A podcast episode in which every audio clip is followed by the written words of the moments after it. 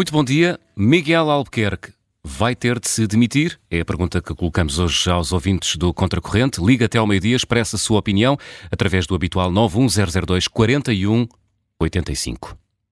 O país foi ontem surpreendido por mais uma operação judicial a envolver titulares de cargos públicos, agora na Madeira.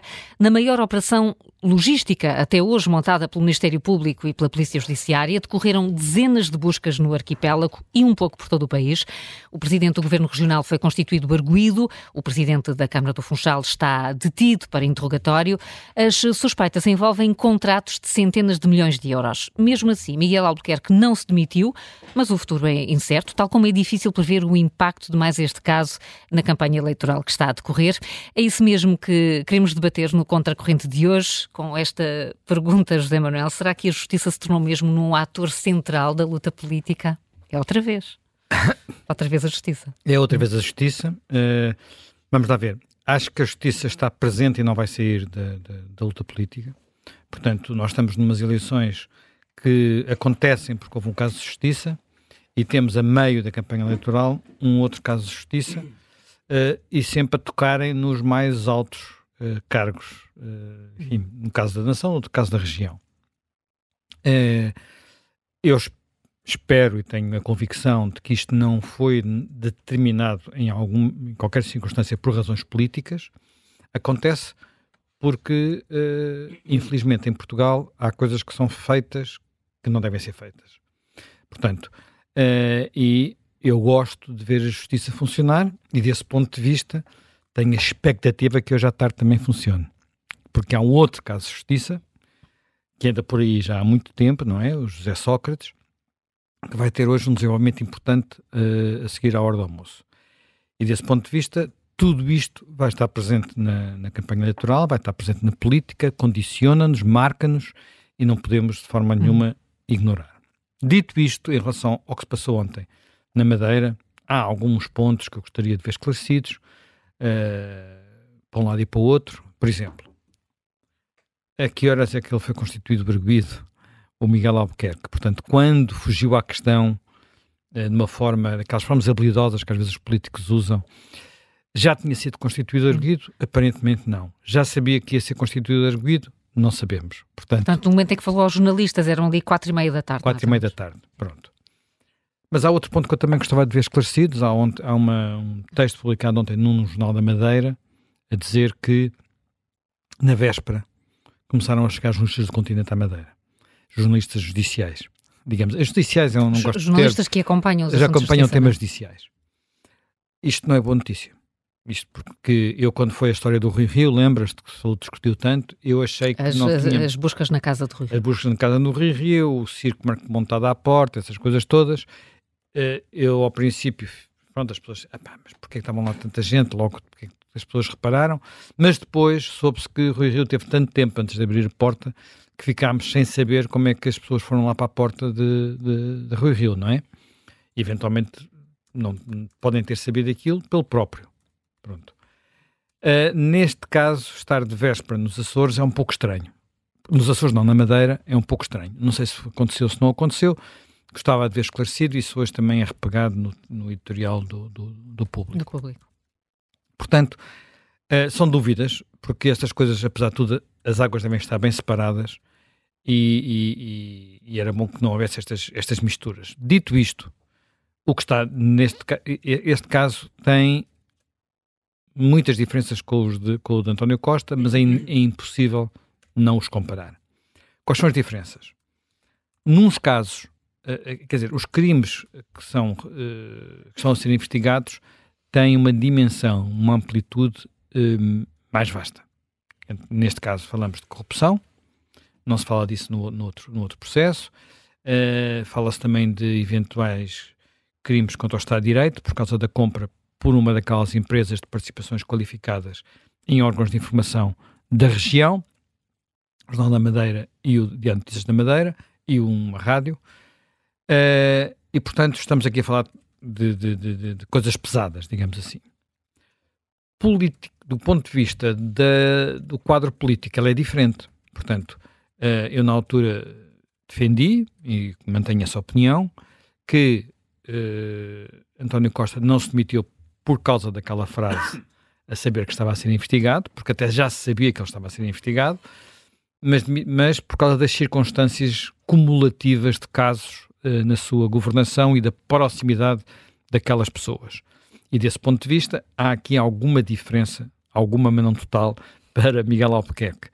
A diferença que há é que não houve uma acumulação de, de casos antes, não sendo que, por exemplo, sob uma, um dos envolvidos, no caso João Galamba, havia uma. Eh, quer dizer, a proximidade dos envolvidos com António Costa era muito grande, não é? Portanto, chefe de gabinete, melhor amigo, ministro que ele fez questão de manter no governo. No caso de Miguel Albuquerque, é um bocadinho diferente, mas tem semelhanças. Primeiro, ele próprio está envolvido uh, e não percebemos bem, mais uma vez, até que ponto é que esta investigação envolve ou não uh, aquele caso da Quinta, Quinta, enfim, Quinta das Rosas, a quinta Sim. onde ele tinha um roseiral, que aliás é muito bonito e é muito famoso e até deu origem a um livro, portanto, que eu já vi, que é bonito, de facto, tinha uma coleção de rosas fantástica. Uh, ora bem, aquele caso ainda está a ser investigado, foi fechado como aparentemente o próprio Miguel Albuquerque disse nas suas declarações, ele tem notícia disso, disseram-lhe isso. Então, nesse caso, ele foi constituído arguido porquê? É, foi por causa desse caso ou por causa dos outros que envolvem o governo, porque não envolvem só a Câmara do Funchal? Pronto, esse, esse aspecto é importante, assim como é importante perceber a sua proximidade e com uh, o Presidente da Câmara do Funchal, que era o seu número 2 no governo e que tem um percurso profissional que o levou a passar por um destes grupos que também está sob suspeita, portanto, aquele grupo... O grupo AFA. O AFA, grupo AFA. Bem, portanto, isto aproxima do caso de Costa, as circunstâncias políticas distanciam-no, porque ele teve uma eleição há pouco tempo, não havia casos e casinhos no governo, portanto, são, tem uma legitimidade política recente diferente. Mesmo assim, mesmo assim, olhando para o caso, eu diria, como é que ele vai continuar a governar a Madeira com esta espada pesando sobre a sua cabeça? Como é que vai acontecer? Decisões que pode ele tomar? Que decisões vai-se vai -se eximir de cada vez que há um concurso público dar opinião? Abstém-se em Conselho de Ministros? Quer dizer, não vejo que haja muitas condições, que existam muitas condições para ele continuar muito mais tempo como uh, Presidente do Governo Regional. Independentemente de qualquer juízo sobre culpa ou não culpa dele, Sim. independentemente de ele ter todo o direito a defender, independentemente dessas coisas todas. Mais uma vez, estamos a falar de política, e falando de política, estamos a falar de condições políticas para poder exercer de corpo inteiro as suas uh, funções. Uh, ele, para se, a avaliação, e, este, e aqui entramos num outro domínio, que é o que é que pode ou não pode levar um titular de cargo público a, a, a admitir-se. Uh, considerar que não tem condições para uh, ou, não, ou não se candidatar. Ontem também conhecemos as, as, as, condições dos partidos políticos, que têm vindo a ser um pouco apertadas, nesse, no sentido de se tornarem uh, mais rigorosas, uh, e soubemos que PS e PSD, foi um PSD primeiro, PS depois, evoluíram na sua doutrina relativamente à questão dos arguídos o PSD talvez não seja muito novo, porque no tempo de Marcos Mendes já tinha havido coisas parecidas, eu já vou recordar um caso. Bem, uh, evoluíram no sentido de uh, este ser arguído não é considerado condição necessária e suficiente para ou não ser candidato ou ter que se demitir, a não ser em certas circunstâncias com, portanto, em que haja condições de, de, de agravamento, portanto, a coisa seja mais grave, que é se a acusação, eu penso que são condições cumulativas, a acusação envolver uh, esses atos públicos, não é? Portanto, gestão da coisa pública, portanto, e se uh, pena houver, for pedida uma pena de prisão efetiva, portanto, a medida de coação. medida de coação. Portanto, que é uma, uma medida de gravidade uhum. da, da, da, da, da, suspeita. Da suspeita. Uh, ora bem, vamos lá ver. Isto é complicado. E é, é complicado uh, por duas razões. Porque uma questão é o valor, o sentido jurídico da palavra arguído e do estatuto de arguído, outra coisa é a percepção pública desse sentido jurídico. Eu já fui arguído, não faço ideia, dezenas, centenas de vezes. Uh, sempre pelo mesmo tipo de crime, abuso de liberdade de imprensa. Uh, e, portanto, estou habituado a essa condição de arguído e não lhe ligo muito, mas não é assim. A maior parte dos portugueses não passaram por isso e não sabem que, de facto, a condição de arguído em determinadas circunstâncias, não sempre, mas em determinadas circunstâncias, é mais um instrumento de defesa de quem está sob suspeita do que propriamente uma acusação. E, portanto, eh, eu diria que, do ponto de vista da doutrina, é difícil dizer que eu, sempre que sou arguído, tenho que ser, eh, tenho que desistir de tudo o que faço publicamente, em termos abstratos. Uhum. Em termos abstratos. Porquê? Porque, por exemplo, vamos supor, uh, vamos supor que um destes, um destes uh, políticos é arguído num processo por abuso de liberdade de imprensa. Já aconteceu. Rui Rio. E não se demitiu. Portanto, uh, abuso de liberdade de imprensa. Abuso de portanto, a violação dos direitos de. Quer dizer, não é só abuso de liberdade de imprensa, é, por exemplo, uh, ofensa ao bom nome. Sim. É, liberdade, coisas que têm a ver com a liberdade de expressão. Sim. Ainda a semana passada, Portugal, a semana passada, dia 16, uh, eh, Portugal foi mais uma vez condenado pelo Tribunal Europeu dos Direitos Humanos por causa de ter condenado um senhor que se de, dirigiu atacou um juiz e o juiz ficou muito ofendido e ele, ele foi condenado pelo Estado português e agora o Estado português foi condenado pelo Tribunal Europeu. Zé, deixa, deixa corrigir. Foi um, bocadinho mais foi um bocadinho mais complicado para o Estado português, porque na verdade o senhor não se dirigiu ao juiz nestes termos, foi numa conferência uh, com as, umas assistentes sociais ou umas, umas pessoas que acompanhavam o processo que ele referiu, que esse pai referiu, que o juiz uh, às vezes parecia que não dizia coisa com coisa e que até bebia. E havia até aqui uma coisa, aquelas duas pessoas, que penso que eram duas senhoras, duas técnicas, de alguma forma terão quebrado um dever de sigilo numa conversa que uma pessoa teve com elas e que nunca imaginou Sim, sim. Portanto, o caso, é, o caso o Estado foi, português foi o Estado é bastante. Hum, Portanto, o Estado português, sobretudo quando toca a juízes, é. e eu dos poucos casos em que fui condenado, eu só me lembro de um, foi precisamente com um juiz. Pois. É com um juiz, que por acaso era presidente do Supremo Tribunal até. Uma figura. Uma figura, um figurão. Um figurão pequenino. Exatamente. Um figurão, um figurão pequenino. pequenino. Já sabemos. Enfim, já sabemos quem é. já sabemos quem é. Uh, e, e, portanto, voltando a isso, quer dizer, alguém está, e para ser, repara, pelo ser arguído num caso de abuso de liberdade de imprensa, eu estou a falar daquilo que conheço bem. Basta que alguém faça uma queixa. Sim. Há uma queixa e aquilo é, é praticamente automático, não é? Eu fico constituído arguído. É isto suficiente para eu não ter, não poder candidatar a nada nunca? Não creio que seja. Não creio que seja. Uh, agora, estabelecer a diferença entre de gravidade das, acusações, estabelecer a diferença do grau de suspeita, epá, para um partido político é sempre complicado, porque umas vezes parece que é uma coisa, outras vezes parece que é outra.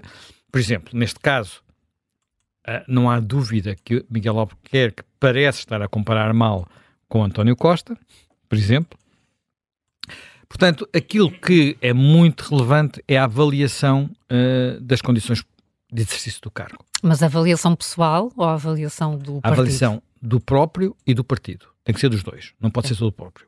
Porque os próprios, enfim, os próprios, muitas vezes nós sabemos que, eh, infelizmente, não, não, não chega, não é?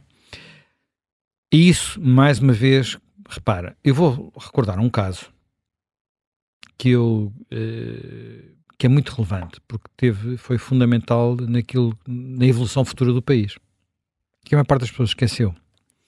Em 2007 uh, eh, era presidente do PSD Marcos Mendes e um pouco na linha daquilo que às vezes acontece quando se chega a estes, a estes lugares uh, uma forma de fazer a diferença e uma forma de afirmar a sua dureza é endurecer estas políticas. Para, quando, quando Fernando Nogueira foi dirigente do PSD, naqueles meses antes, depois de perder as eleições, ele tinha alguma dificuldade em uh, distanciar-se do governo que tinha feito parte, que era o governo de Cavaco Silva, e uma das coisas que fez foi precisamente atuar nesta área, e é desse tempo que vêm algumas das leis de transparência e dessas coisas que nós ainda hoje, de vez em quando, percebemos que há ali reemergem uh, no, no, debate público. Com Marcos Mendes, houve também algo que foi umas normas draconianas, e essas normas draconianas levaram Marcos Mendes a obrigar os vereadores da Câmara de Lisboa a admitirem-se, fazendo cair a Câmara que tinha sido ganha pelo PSD com a maior votação de sempre.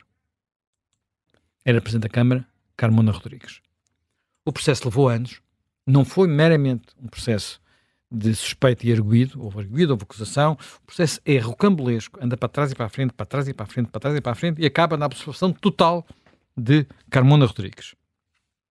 O que é que resultou desta decisão? Resultou desta decisão que um senhor que era ministro José Sócrates teve a oportunidade de ser presidente da Câmara de Lisboa e hoje uh, ainda é o nosso primeiro-ministro. É só em gestão, mas ainda é o nosso primeiro-ministro. Estou falando de António Costa. Portanto, uh, eu não, eu, provavelmente, eu não fui capaz de reconstituir o suficiente o caso de Carmona Rodrigues para saber se na altura ele tinha um mínimo de condições políticas para continuar ou não. Sei que ele queria continuar e foi o PSD que o fez cair.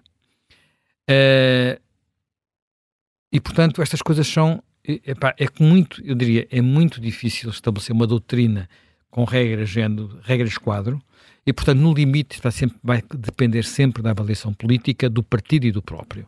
E desse ponto de vista, eu creio, não queria estar, estar a adivinhar, mas creio que mais tarde ou mais cedo Miguel Albuquerque vai ter que sair do lugar em que está, até porque se não o fizer, muito provavelmente vai estar a prejudicar de forma muito grave o seu próprio partido, que está numa campanha eleitoral, e, e, e se vir isto transformado em tema de campanha, uh, não só, enfim, vamos ver o que acontece hoje, que pode mudar tudo, não é?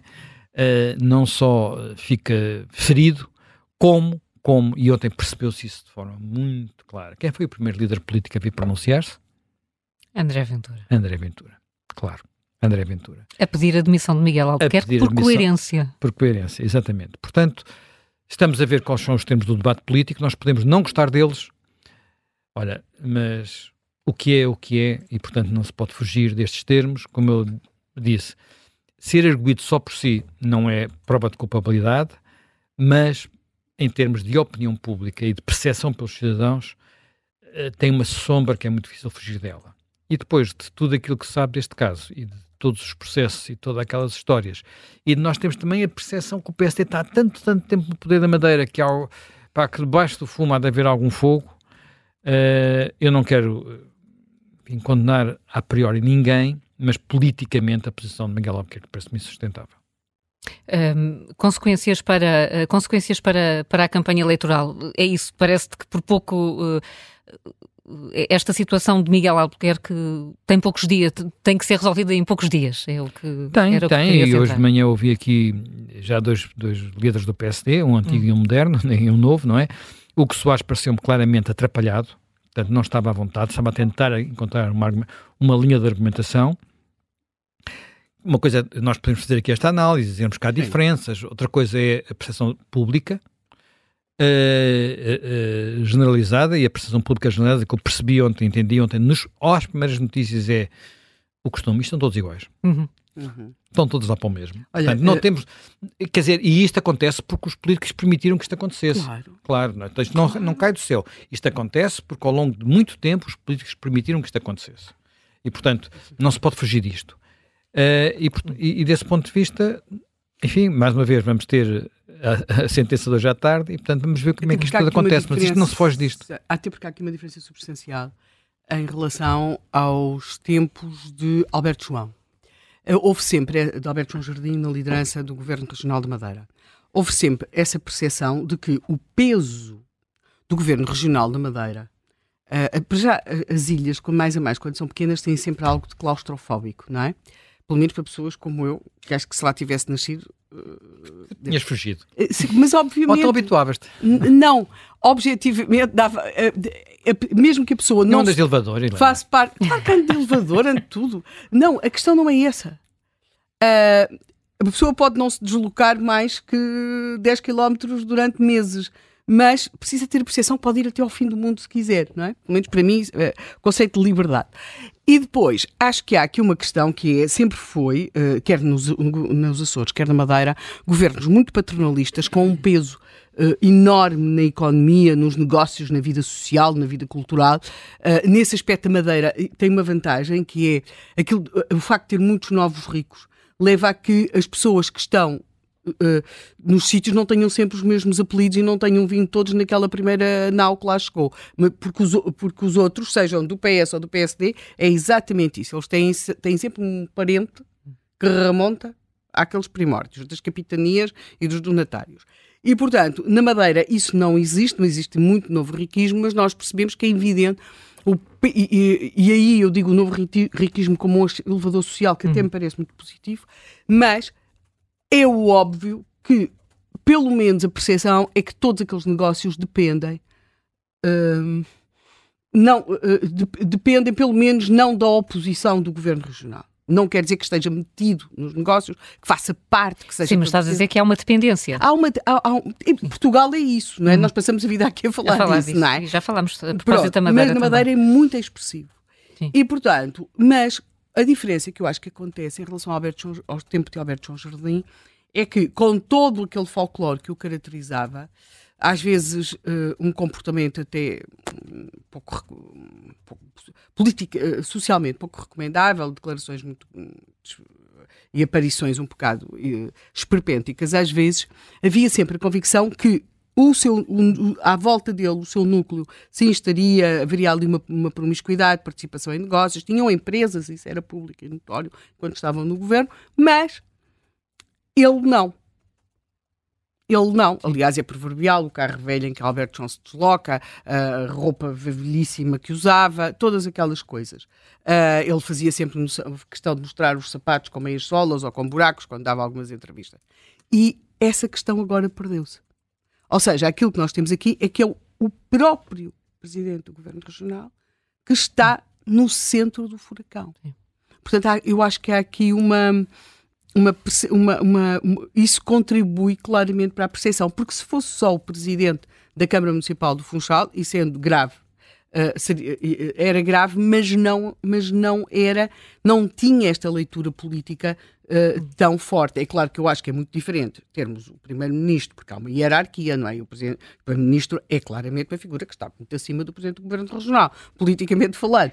Mas eu acho que, é, que muda a leitura do, do caso. E temos eh, este caso, e agora temos aqui no estúdio também o Luís Rosa, a redata principal eh, do, do, Observador. Luís, temos este caso na Madeira, que ontem acabou por surpreender, se não todos, pelo menos muitos, muitos portugueses. Porque, Eu enfim, fui surpreendido, definitivamente. Tu foste surpreendido. Foi, claro. Não foi de véspera? Uh, não, não fui porque de véspera. Não fui não avisado antecipadamente. Devo dizer também já agora.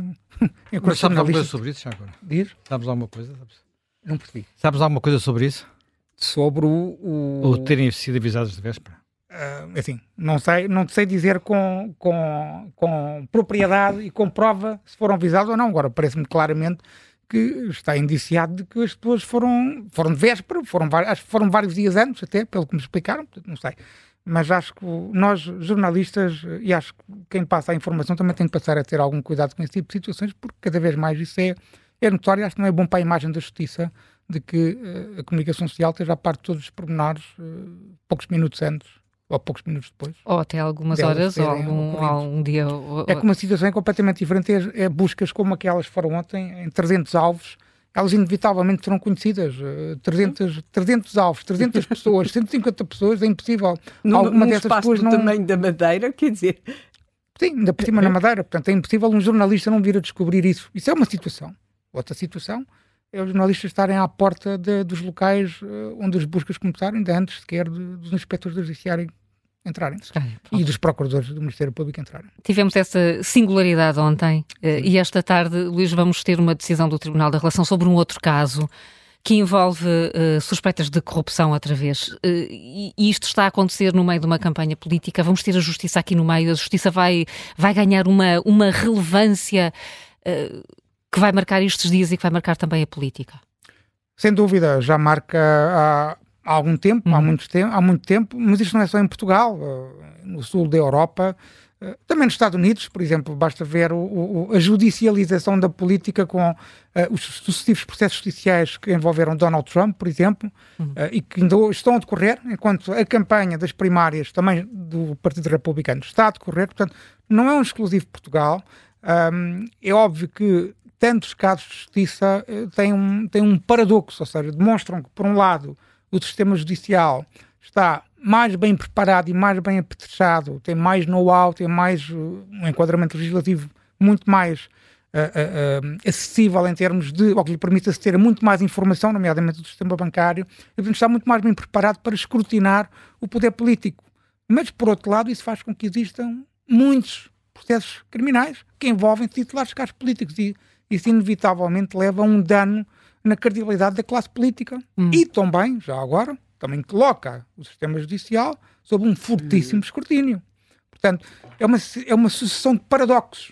Uh, e quando nós temos também uma opinião pública que, porventura, não está tão bem preparada como, como nós, se calhar, gostaríamos, para compreender que um, um arguído não é um culpado, que, e, e, e, é por aí, aquela explicação que Miguel Albuquerque faz, eh, que faz ontem, eh, quando diz que não vê hum, razão nenhuma para, para se demitir e diz eh, que ser uh, suspeito é um peso uh, que precisa, uh, que lhe dá até a necessidade de se poder defender, isto Sim. faz algum sentido? É verdade que o, o, o Primeiro-Ministro António Costa tem, tem, tentado muito fazer essa pedagogia de que, e todos os advogados fazem nas televisões, eu também tento fazer, nas minhas modestas capacidades, de que um arguído não é um culpado, que também é um instituto que não existe em muitos ordenamentos jurídicos, nomeadamente na Europa, e, e permite dar garantias de defesa às pessoas, mas obviamente que isso há uma imagem pública, há uma leitura pública, há uma leitura política de que há ali uma suspeita. Eu, por exemplo, sem entrar em contradição, também acho que quando há um titular de cargo público ou político suspeito de crimes, não é culpado, não foi acusado, mas é suspeito, e é arguído, ou suspeito ou arguído, hum. da prática de ilícitos criminais no exercício das suas funções, sejam as atuais, sejam as anteriores, funções públicas, acho que deve se afastar, precisamente para respeitar não só a, a, ação da justiça, mas também defender a imagem das instituições. Foi isso que António Costa fez ao demitir-se. Obviamente que depois tentou fazer ali uma narrativa ardilosa de que a culpa era da Procuradoria-Geral da República, não era dele, que tinha nomeado o chefe de gabinete, que tinha nomeado o, o, seu melhor amigo, enfim, uh, isso é outra questão. Mas acho que António Costa fez bem. Hum. E essa bitola que ele impôs, que levou a bitola claramente, coloca ainda mais pressão política sobre Miguel Albuquerque, porque Miguel Albuquerque, neste processo que está aqui em causa, pelo que sabe até agora, ainda falta saber muita coisa, mas pelo que sabe até agora, o processo atinge o Presidente do Governo Regional da Madeira, enquanto arguído, atinge o seu ex-número 2 no Governo e Presidente da Câmara do Funchal, e pelo que eu sei, ontem escrevi isso aqui no Observador, atinge vários secretários regionais do Governo Regional da Madeira, que são equivalentes a ministros da República. Portanto, atinge o coração do Governo de Miguel Albuquerque. Uh, são três processos, são questões muito vastas, seja de concursos de obras públicas, seja uh, uh, de valores muito significativos, seja obras de, de urbanismo, um, seja a questão de, da quinta uh, de Miguel Albuquerque que terá sido vendida, enfim, os crimes também são muito vastos, nomeadamente corrupção passiva e ativa. Os principais grupos económicos da Madeira também estão envolvidos, alguns dos principais grupos económicos da Madeira também estão envolvidos. Eu aqui gostava de dizer uma coisa que é importante. Isto não é nenhuma, não é nenhuma declaração de culpabilidade de ninguém, Nenhum jornalista pode fazer isso, e muito menos eu, como sabes, faço sempre questão de explicar isso. Vou só explicar aqui um contexto que faz com que, se calhar, este processo seja inevitável e também seja o processo que é, se calhar, o mais importante de, de, da autonomia da, da região da Madeira, o 25 de Abril. A Madeira é governada pelo mesmo partido, o Partido Social Democrata, desde o 25 de Abril. As algumas das câmaras de, de, de, da Madeira, exatamente a mesma coisa. São governadas pelo PST desde o 25 de Abril. A Câmara do Funchal já teve alguma alternância. Mas agora voltou a ser do PST. Hum. Independentemente da cor política, da ideologia, é inevitável que ao fim de quase 50 anos de governação ininterrupta, estas situações vão aparecer. E o jardinismo, Alberto São Jardim, o José Manuel Fernandes sempre foi muito crítico de, de, de, de, de Alberto São Jardim. Foi tinha... um dos processos de liberdade de imprensa que estive. Exatamente. Chamei-lhe tinha... tiranete e ele ficou muito ofendido. tinha uma... Eu estou bem com ele, atenção. Ganhaste? Ganhaste esse Ganhei, processo. ganhei, ganhei. Tinha uma, uma, uma... Era um exemplo perfeito. Ele não era juiz. Ele achava tiranete ofensivo porque era, não era tirano. tirano. Não, tô, não, um não estou a brincar, o, o argumento foi usado no tribunal. O jardinismo era, era, uma, era um exemplo perfeito disto, deste, deste, desta promiscuidade entre o poder político e o poder económico e também o poder judicial, porque as pessoas que falavam mal de Alberto São Jardim arriscavam-se a ser julgadas no Funchal e na Madeira, onde o PST, onde o governo. Funchal ir para a Madeira para ser julgado, foi várias vezes. Gosto muito de ir à Madeira, portanto. Então, houve uma altura que ias por lá por atacado, não é? Tinhas vários processos. Não, não, não, não, não, calma, calma. Foi só. não, foi. e uma das vezes fui lá apenas para verificar que havia uma greve judicial e que não aconteceu, não aconteceu nada, não é? Ah, e que, e que, houve alguém na comunicação social que também que sofreu destes vários processos do Alberto João que defendia... Havia o correspondente do público na Madeira, que, que, era... que, que pelo menos que fosse julgado, fossem julgados vários, porque para ele não ter de ir lá tantas vezes, não é? Mas estava eu a querer dizer que o jardinismo foi um pouco o exemplo perfeito da promiscuidade entre o poder político e o poder económico, em que alguns dos principais dirigentes do PST, da Madeira, eram tão bem donos de empresas de construção civil e de uhum. obras públicas e ganhavam sucessivos concursos, obviamente adjudicados pelo governo do PST de Alberto São Jardim. Havia um caso muito conhecido, que era o caso de Jaime Ramos, havia outras situações. O Miguel Albuquerque pretendeu cortar com o jardinismo e pretendeu dar por exemplo, mais transparência. E ontem eu estive a pesquisar informação que eu confesso não, não me recordava e não conhecia. Não conhecia porque eu nunca acompanhei muito a Madeira, nunca fiz propriamente grandes trabalhos sobre a Madeira. Mas a revisão do Estatuto Político-Administrativo do, da Madeira, hum. por exemplo, foi Miguel Albuquerque que promoveu esta alteração e tinha uma alteração, por exemplo, de fazer com que as imunidades fossem flexibilizadas. Porquê? porque o jardinismo, o governo de Alberto São Jardim, o PT de Alberto São Jardim bloqueava qualquer levantamento de imunidade parlamentar, por exemplo, dos deputados da Assembleia Legislativa Regional. Portanto, Miguel Albuquerque representa uma tentativa de, de regeneração também do PST. Mas parece que, pelo menos de acordo com as suspeitas que se conhecem, parece que poderá não ter sido bem, completamente bem sucedido, porque o que nós estamos a ver aqui, pelo que se conhece até agora, é uma vez mais, essas portas giratórias, uhum. uh, não se calhar num sentido tão, tão, tão pornográfico como no tempo de, João, de São Jardim, mas ali umas portas giratórias. Por exemplo, Pedro Calado tinha trabalhado para aquele grupo AFA e agora tinha voltado à política, tomou decisões sobre aquela situação. Enfim, a Madeira é uma economia muito pequena, é uma região com uma escala muito reduzida, mas enfim, a, a, a escala reduzida, eu dou sempre o exemplo de Portugal. Portugal tem 10 milhões de habitantes, a Dinamarca tem 5, a Irlanda tem 5 e certamente que terão certamente mais cuidado com conflitos de interesse, com questões de prevenção, do que se calhar nós temos. Portanto, a questão, a escala não explica tudo. Uh, Luís, sei que estás com, uh, com pressa, hoje vais ter um dia grande. Que, como é que este processo ainda pode evoluir? Mais arguídos? Uh, Miguel Albuquerque pode ter de ser questionado e isso vai implicar diligências Bem, diferentes? Não há dúvida nenhuma, foi constituído arguído e, portanto, vai, ser, vai ter que ser uh, interrogado um, pelo Tribunal, pelo Ministério Público hum. ou pelo Tribunal Central de Instrução Criminal para já, a questão que se tem que saber é o que é que vai acontecer às pessoas que estão detidas. Sim. Estão, estão três pessoas detidas. Pedro Calado foi transportado para Lisboa, vai ser ouvido no Tribunal Central de Instrução Criminal em Lisboa. Os dois gestores da AFA, nomeadamente o Presidente do Conselho de Administração do Grupo Económico Madeirense, foi detido em Lisboa, juntamente com o gestor da sucursal de Braga. Estão detidos, pelo que eu julgo saber, no estabelecimento prisional da Polícia Judiciária, vão ser ouvidos pelo Tribunal Central de Instrução Criminal, vão ter que ser decididas as medidas de coação. Vamos ver o que é que o Ministério Público promove. E depois a seguir, parece-me inevitável que Miguel Albuquerque terá de ser ouvido e terá que ser interrogado uh, sobre os factos que, lhe, que, o Ministério Público lhe imputa ou que, que está, pelo qual, pelos quais ele está indiciado e por isso é que foi constituído arguido. Agora, é importante também clarificar o que é que vai acontecer aos diversos, às diversas, aos diversos titulares do Governo Regional da Madeira, porque a informação que eu tenho é, como eu disse há pouco, há vários secretários regionais que também estão arquivizados, é, uma, é muito fácil, além de juntarmos informação e fazer uma dedução de forma como as, como as coisas funcionam, é fácil perceber que as principais pastas do Governo Regional da Madeira podem estar aqui em causa. E, portanto, isso também tem uma consequência política, porque vamos colocar aqui uma hipótese em cima da mesa, que é vários secretários regionais serem constituídos arbitros também. Uhum. E condições políticas terá o governo de, de, de, Miguel Albuquerque, que foi legitimado recentemente. Muito recentemente. É verdade. Mas o que é que fará o PAN, por exemplo? É o elemento que dá uma maioria absoluta ao partido. De... Aparentemente não faz cair. Foi a primeira reação ontem. Pronto, para já não faz cair, mas vamos ver também qual será a sua, a sua análise. Portanto, aqui acho que é um caso que vai continuar a dar muito hum. que falar. Deixa-me uh, abusar de ti com mais uma pergunta, porque ela foi colocada aqui em discussão na, na redação. Porquê que uh, estes suspeitos detidos estão a ser ouvidos em Lisboa e não Bem, foram ouvidos Por uma razão simples, é fácil de explicar e é importante que os nossos ouvintes na Madeira também percebam isso, Sim. porque é uma questão sensível para, para os madeirenses. A nossa República, isso inclui, obviamente, a Madeira e os Açores, tem uh, diferentes componentes de, de, de judiciários que são centralizados, digamos assim.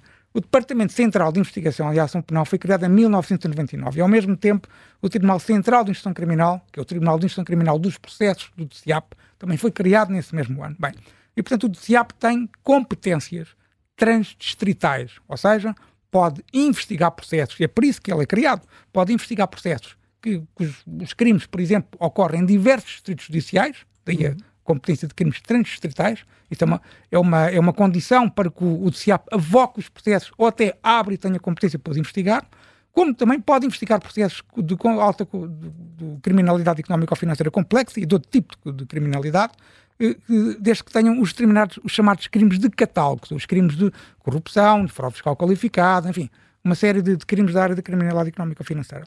Ora, como nós vimos ontem pelas buscas, houve buscas em diversos locais do país, não foi só na Madeira. Aliás, a maior parte das buscas até foram no continente, não foram na região autónoma da Madeira. E, portanto, há aqui suspeitas da prática de crime em diversos distritos judiciais do país. Daí que o processo esteja no DCIAP, que é o órgão que centraliza esse tipo de processos, e é o órgão, é, é o órgão mais bem preparado do, do Ministério Público, é o órgão até da Procuradoria-Geral da República, é o mais bem preparado, supostamente e teoricamente, com os, os procuradores mais competentes e com mais condições de trabalho para investigar os processos mais complexos. É essa a explicação. Ficou explicado. Luís Rosa, muito obrigada. Vamos uh, ouvir-te muito ao longo deste dia no, uh, na Rádio Observador, seguramente com a decisão do Tribunal da Relação sobre o processo da Operação Marquês. Obrigada por teres vindo aqui. Obrigado. Bom trabalho uh, para hoje. vamos já ouvir um, um, o primeiro ouvinte do, do Contracorrente, que está precisamente no Funchal, Rui Martins, que é empresário. Muito bom dia. Sim. Bom dia, oh, Bom dia. Peço desculpa, já estava aqui há algum tempo, mas quisemos sim, aqui sim, esclarecer não, alguns mas dados. Mas eu estava a ouvir com, com grande interesse e, aliás, claro. acho que até o Sr. Luís Rosa fez aí um apanhado excelente de, daquilo que, que acontece realmente aqui na Madeira e isto é uma, é uma, micro, uma microescala, agora imaginemos uma macroescala como é que funciona uhum. com, com, com, as instituições europeias e os governos aceitos. Bem, um, o que acontece aqui, uh, antes de mais, queria-vos dizer que tinha participado em outubro uh, a propósito daquela situação da, das eleições e sim, sim. Uhum. colocada a questão sobre qual seria o, a lógica de, de de acordo parlamentar e pronto, lá fui, lá acertei, era o PAN, uh, Iniciativa Liberal por Morna, muito obviamente, uh, acredito eu que não ia acontecer, acreditava eu e continuo a acreditar que não ia acontecer, até por tudo o que foi dito na altura. Relativamente ao, aos acontecimentos de agora, eu acho que não será surpresa para ninguém. Eu penso que ontem eu vi o aparato todo em frente ao município da Câmara Municipal do Funchal, em frente à Praça do Município ali na, na, zona da Praça do Município, uh, o aparato uh, jornalístico, etc., e até mesmo na, na Quinta Vigia, depois até me informaram que houve esse aparato policial, mas realmente não é nada de estranho, porque há uma promiscuidade profunda entre alguns grupos económicos da região e o governo, o governo e a Câmara Municipal até. Um, Agora, ontem até em conversa, e isto até pode ser uma espécie de teoria da conspiração, agora compreendo porque é que, e vocês podem até começar a rir em relação a esta situação, mas eu até compreendo porque é que Miguel Albuquerque não, não cumpriu aquilo que disse durante a campanha para, as presidência, para a presidência regional, ok? Do, para a presidência do governo regional. Eh, quando uh, disse que, que testaria não te, caso não tivesse maioria absoluta, e eu depois fui o dito por não dito, até com uma intervenção de Montenegro. eu não sei até que ponto já não sabiam o que vinha, que a tempestade que vinha aí em janeiro. não sei, eu acredito que haja informação interna, portanto, não, para mim não é descabido. Isto porquê? Porque muito provavelmente Miguel Albuquerque saberia que se alguma coisa acontecesse, uh, a imunidade parlamentar ia servir para alguma coisa, não é?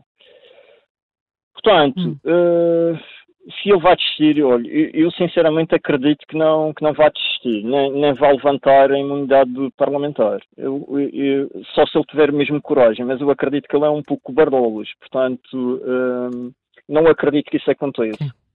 Uh, estou sim, de ver o que é que vai dar. Uh, hoje até no Diário de Notícias veio um, uma, um artigo de, várias páginas sobre tudo, tudo, toda esta situação, desde as. Uh, como é que eu digo? As reclamações feitas junto do TCA pelo Gil Canha e que também deram origem a este processo tudo, etc., porque houve aqui muito conflito durante este tempo. E, portanto, é muito interessante ver o que está a acontecer e tudo já de ver realmente é, como é que isto vai acabar. espero que não se arraste muito e que a justiça realmente funcione como deve, eh, hum. deve funcionar. Como é suposto. Okay? Rui Martins, muito obrigada. Sim, é um, um muito obrigado. Pela, pelo vosso tema e um bom dia de trabalho. Um bom dia, um bom dia também para si, Rui Martins. Obrigada eh, aqui uh, a apostar que Miguel Albuquerque não vai, que Miguel Albuquerque não se vai demitir. No entanto, fala que não fica surpreendido com o que aconteceu ontem, falando em promiscuidade entre grupos económicos, governo e Câmara. João Miguel, Vamos, Queres comentários? Queres Vamos comentários? lá. Quer Há comentários. muitos nas redes e também no site do Observador. Fernando Cascais acredita que o PSD Nacional irá fazer tudo para que Miguel Albuquerque se demita ontem. Com as eleições à porta, é tremendamente difícil para Montenegro lidar com esta situação, escreve este ouvinte. Com a demissão, o assunto fica arrumado. Jorge Duque teme que este caso faça crescer eleitoralmente o Chega e que possa ultrapassar mesmo o PSD e, quiçá, o PS. O Jorge Duque vaticina mesmo a morte do PST e pede o regresso de Passos Coelho. Fernando Oliveira escreve que é mais do mesmo. Depois dizem que a opinião pública é, uh, considera que todos os políticos uh, serão iguais. Torna-se difícil pensar de outra maneira, escreve Fernando Oliveira ao olhar para este caso. Nuno Damas acha lamentável uh, estar a comunicação social a crucificar todos estes políticos na praça pública. Quanto a Horácio Freitas, que é madeirense, escreve que, sem defender a atuação do grupo AFA, eh, os madeirenses reconhecem que a empresa é a que tem melhores recursos em equipamentos para a exigência das obras assinaladas. Não sejamos ingênuos, escreve Horácio de Freitas, é preferível atribuir obras a um concorrente português, ainda por cima madeirense, a atribuir a empresários estrangeiros. Adianta o Horácio de Freitas que a empresa AFA solidariamente possibilita contratos e participação de outras empresas mais uh, pequenas nas grandes obras públicas na Madeira. Portanto, aqui eh, muitas eh, referências às relações entre a política, os negócios e também o papel da justiça. Helena Matos, que impacto é que estas investigações podem ter na campanha eleitoral? Será que Miguel Albuquerque vai ser praticamente obrigado a demitir-se?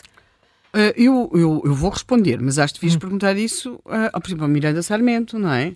Uh, houve ontem uma apresentação uh, de, do programa económico. Do programa económico. Do, da AD. Uh, vamos, da AD, vamos procurar isso nas páginas dos jornais, no alinhamento dos noticiários hoje. Onde é que está? Apesar de tudo, nas páginas dos jornais ainda está. Os pois, noticiários é mais complicado, mas as pessoas, como, como, infelizmente sabemos, leem poucos jornais. Pois, e, e, e note, no online que vai sendo atualizado constantemente, não há. Portanto, o PSD já está, a barra D já está a ser uh, vítima do que está a acontecer na Madeira. Portanto, a pergunta tem impacto? Claro que tem. É óbvio que tem. Portanto, é muito difícil conseguir concentrar a campanha em algo que não seja agora uh, uh, o que está a acontecer na Madeira. Portanto, isso parece-me ser claro, não é?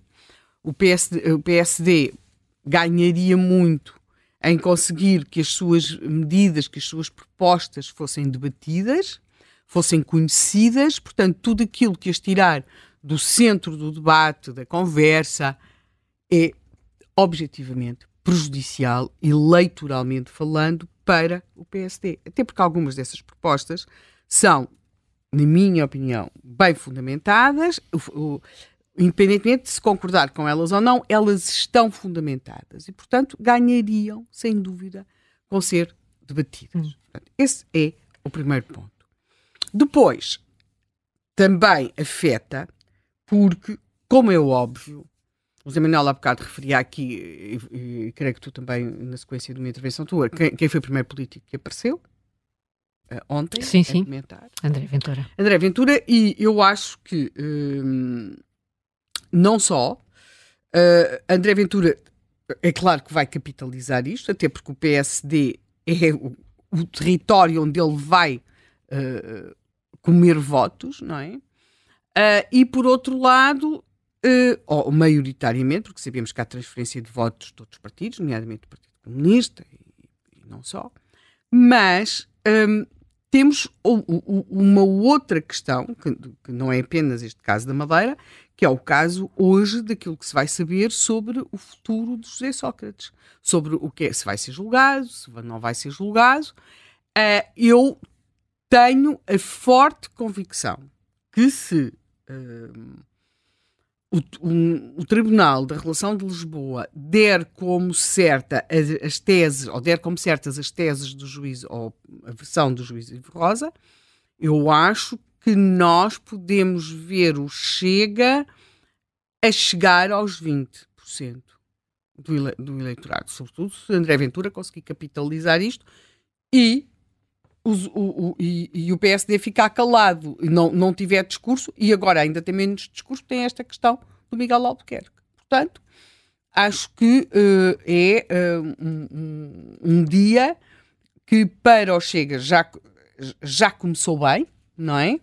Porque o seu principal uh, adversário, o, o, o, Chega, não, não está contra o Partido Socialista, o Chega tem de estar contra o PSD, não é? É, é o partido que, que, uh, com, contra o qual ele se bate, porque é lá que vai buscar eleitorado, porque é ali que define os seus objetivos, que é uh, conseguir ou não. André Ventura tem posto a fasquia um, um pouco alta, que é ultrapassar o PSD, é alta, mas aquilo que António Costa afirmou na entrevista ao Sebastião Bugalho, na CNN. É, é claro que ele faz por razões políticas, por uh, habilidade, porque é a única questão que ele, ele, infelizmente, se tivesse a mesma vontade de governar que tem de fazer política, aquele homem tinha sido um grande primeiro-ministro. Infelizmente, isso não, não aconteceu e ele não foi um, um grande primeiro-ministro, nem sequer um médio primeiro-ministro. Mas, politicamente, é muito uh, ativo e muito perspicaz e, portanto, declarou o PSD já não é um grande partido. É duro de ouvir, não é? Mas corre-se esse. Se calhar é verdade, é isso. Pois, é uma verdade dura e cruel. Depois as razões, porque ele diz porque é que o PSD não é um grande, já não é um grande partido, é claro que a maior responsabilidade é do PSD, porque os outros partidos não têm de andar com os, com os outros partidos ao colo. Agora, ele não refere é o que é que o PS fez para fazer crescer o Chega, como é óbvio, não é? Mas, claramente, o PSD corre o risco de deixar de ser um grande partido. E a forma como vai reagir aos acontecimentos da Madeira uh, eu acho que pode determinar muito uh, se uh, é um grande partido ou se não é um grande partido. Tem pouco tempo para o fazer, mas há momentos em que se tem de decidir, sobretudo quando a forma como reagir é essencial para se conseguir afirmar face ao Chega e para se conseguir afirmar por contraponto face ao Partido Socialista.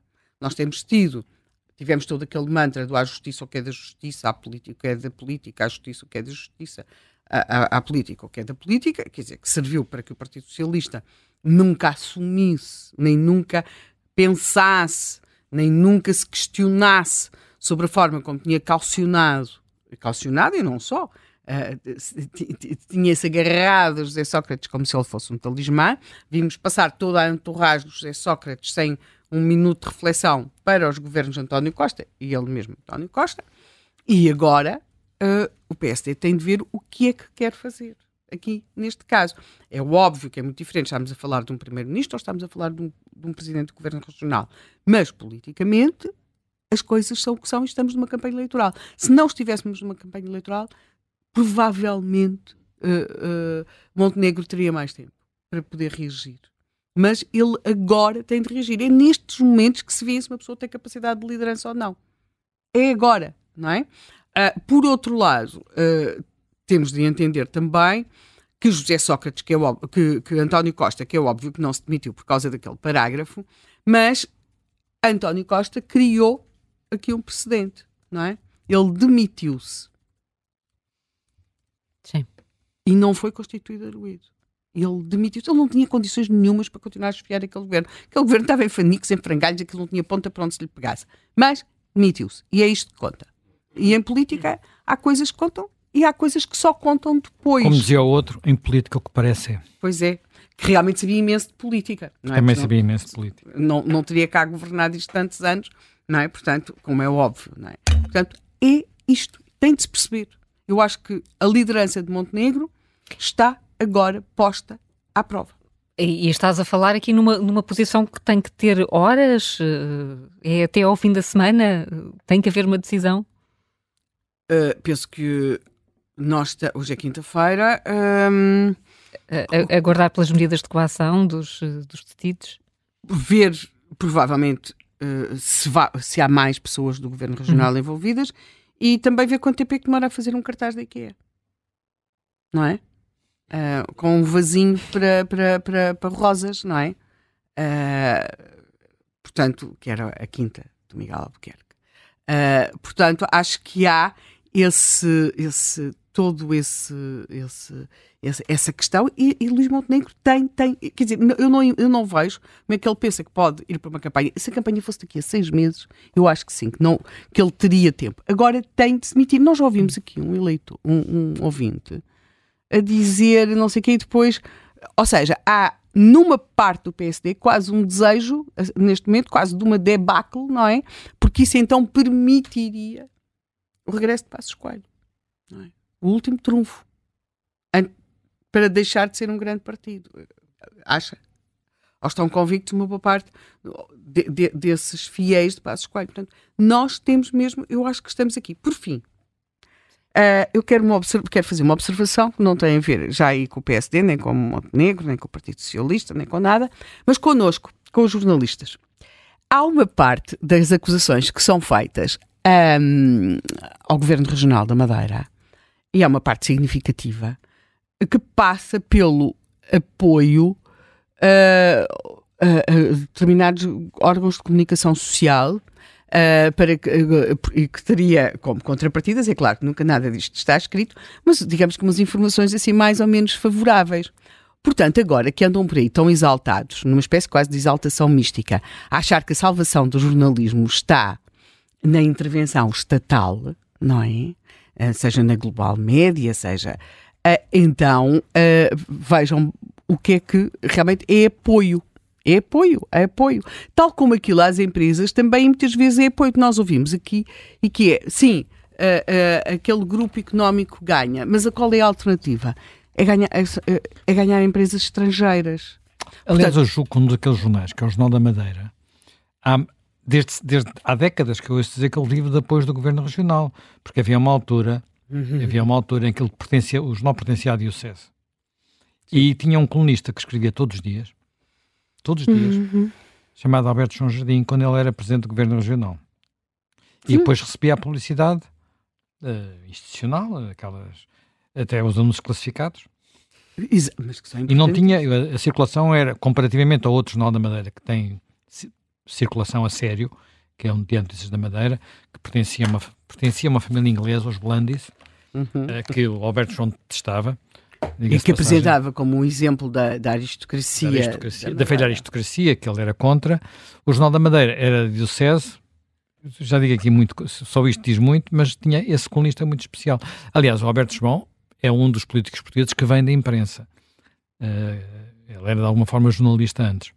Uhum. Portanto, eh, acho que ponham ali os olhos e vejam. Pois há detalhes policiais. Eu confesso que estive a ouvir aqui de manhã o Luís Rosa na história do dia e a ver a possibilidade de, de um, do governo regional e de, uma, de um grupo empresarial terem, sim, terem acordado entre si um conflito judicial para que o grupo para que o governo regi- regional em tribunal tivesse de indemnizar o grupo empresarial. Notem, eu, eu, sou uma leitora, eu sou uma leitora compulsiva de livros policiais, mas isto mesmo assim é, é, é particularmente hum, pode não ser verdadeiro, mas é, é bem trovado. Que é bem pensado, é bem pensado. É bem pensado, é bem pensado.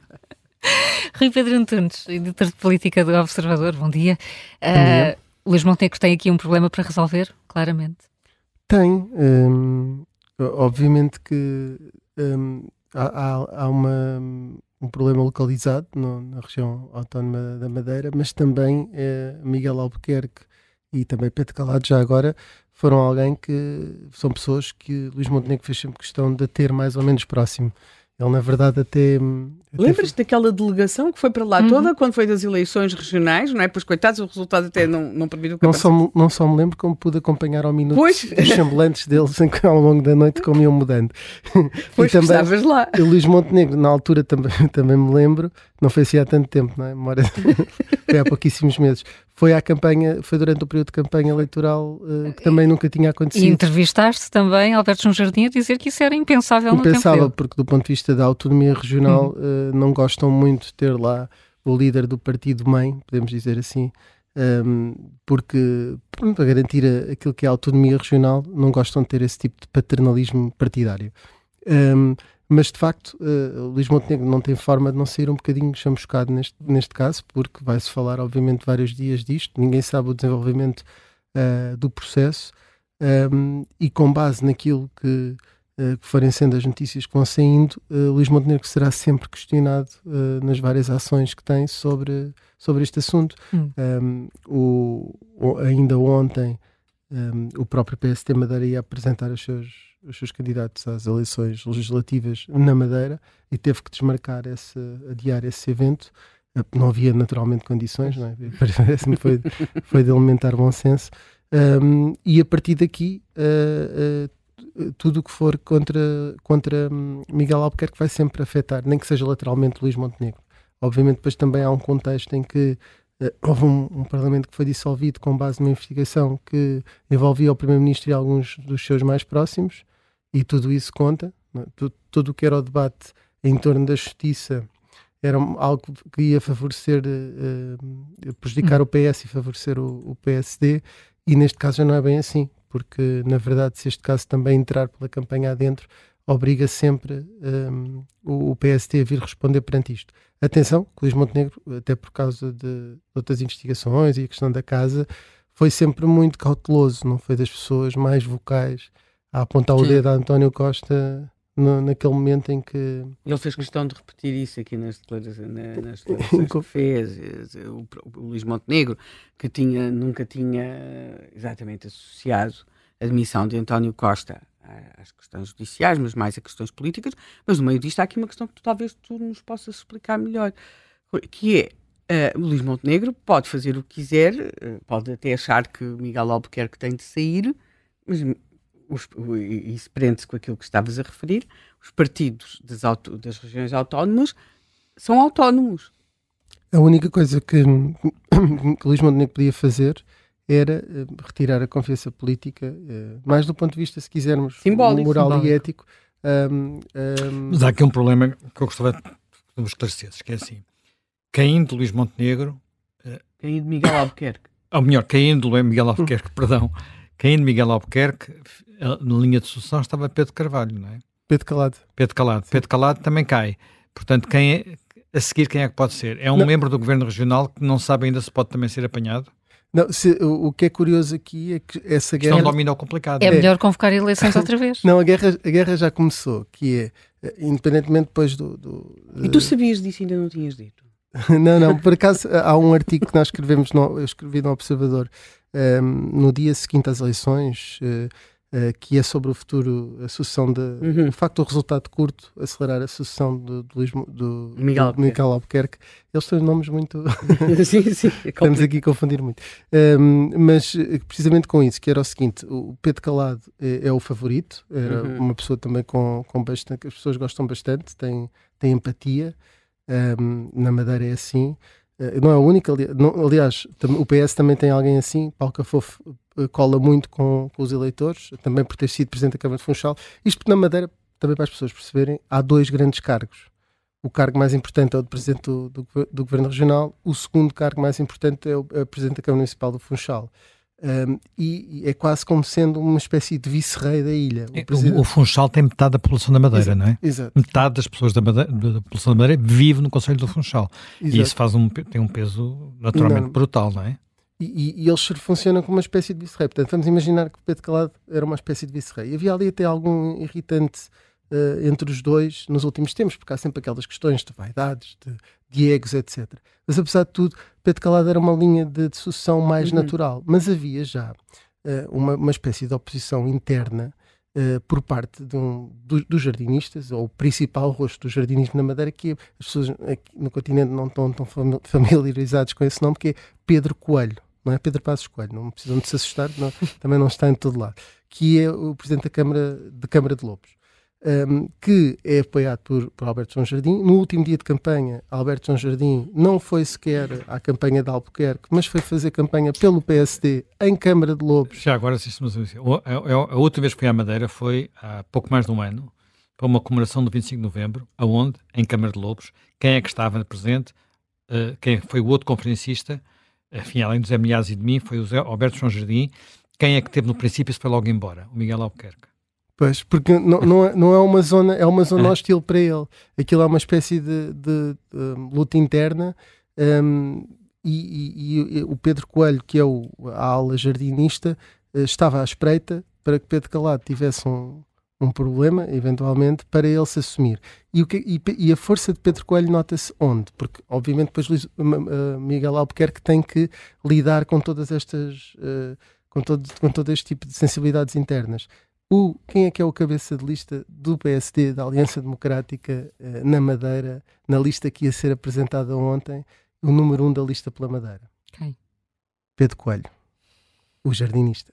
Portanto, um... está, a, a, sucessão de Miguel Albuquerque já está ao rubro há muito para, tempo. Para a Helena Matos, grande leitora de uh, livros de policiais e mistérios, está aqui tudo. Não, aqui esta, esta, parte uma parece, trama... esta parte parece-me ser absolutamente normal na política.